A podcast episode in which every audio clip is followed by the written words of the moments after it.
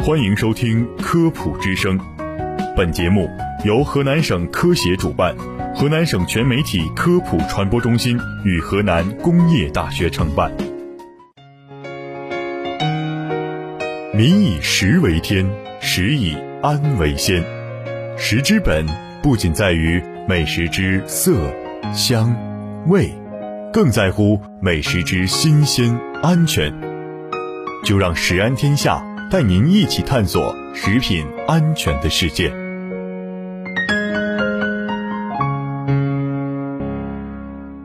听众朋友们，大家好，我是主持人高晨，我是嘉强。我们从小就被教育，肉啊、鱼什么的不能吃生的，有虫子。事实上，鱼分为淡水鱼、海水鱼。海水养殖的时候，让养殖户们大为头疼的问题，很多是因为寄生虫，其中一些寄生虫还能感染人。其中最常见的是能让人得病的，就是异尖线虫了。它还有个名字叫海兽胃线虫。异尖线虫的幼虫长得又细又长，像一节白线头，长约一点二五到三厘米。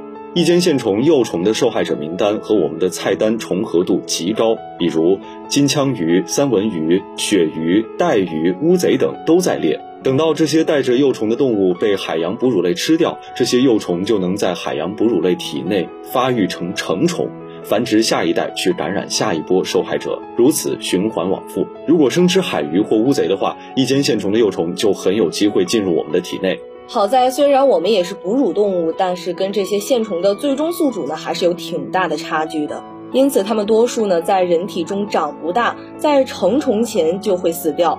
不小心吃了线虫呢，被感染的风险呢也会相对较小，主要呢就会引起腹痛、腹泻或者是过敏。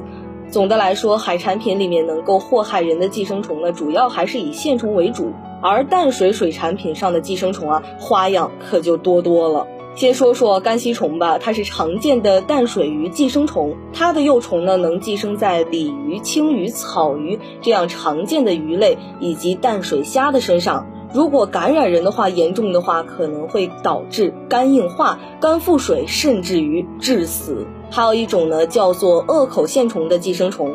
幼虫呢能够感染鳝鱼、泥鳅、黑鱼等鱼类，人如果不小心吃下肚啊，就会出现发热、胃痛、呕吐等症状。不仅如此，幼虫还会在人的皮肤浅层缓慢移动，患者除了起皮疹，还会发现皮肤上啊有个肿包，过一阵子这个肿包又跑到别处去了。更严重的是，内脏啊，甚至大脑、眼球等处，颚口线虫也能钻进去，并且引起严重的后果。所以，只要我们管住嘴，别去尝鲜所谓的冰扇片之类的生吃菜品，确保鱼熟了之后再吃，与这种病啊就基本无缘了。没错。肺吸虫幼虫啊，可以感染螃蟹、小龙虾、淡水螺。如果没做熟，人吃了就有可能感染。虫在人体内游走，可能导致发热、食欲不振、腹痛、腹泻、过敏等问题。如果侵害肝脏，还可能引起肝硬化。如果寄生在了脑部，就有可能损伤人的神经，导致癫痫、瘫痪、视力减退等问题。而管源线虫能感染淡水螺类及鱼类，感染人的话，可能导致脑炎或脑膜炎。虽然讲了这样那样的寄生虫，但也没必要因噎废食，因为啊，只要把寄生虫彻底杀死，就没什么可担心的了。需要我们注意的是，生滚鱼片或者涮鱼片，如果加热时间不够，则有可能没有杀死寄生虫。总的来说，海鱼也有寄生虫，所以如果要吃生鱼，要挑选正规的店，这样啊，安全更有保障。此外，用调料浸泡杀寄生虫效果非常不确定，不要碰运气。如果没扛住诱惑，吃了生东西后出现身体不适，就诊时一定要及时告诉医生你吃了什么，以便让医生更好的做出判断。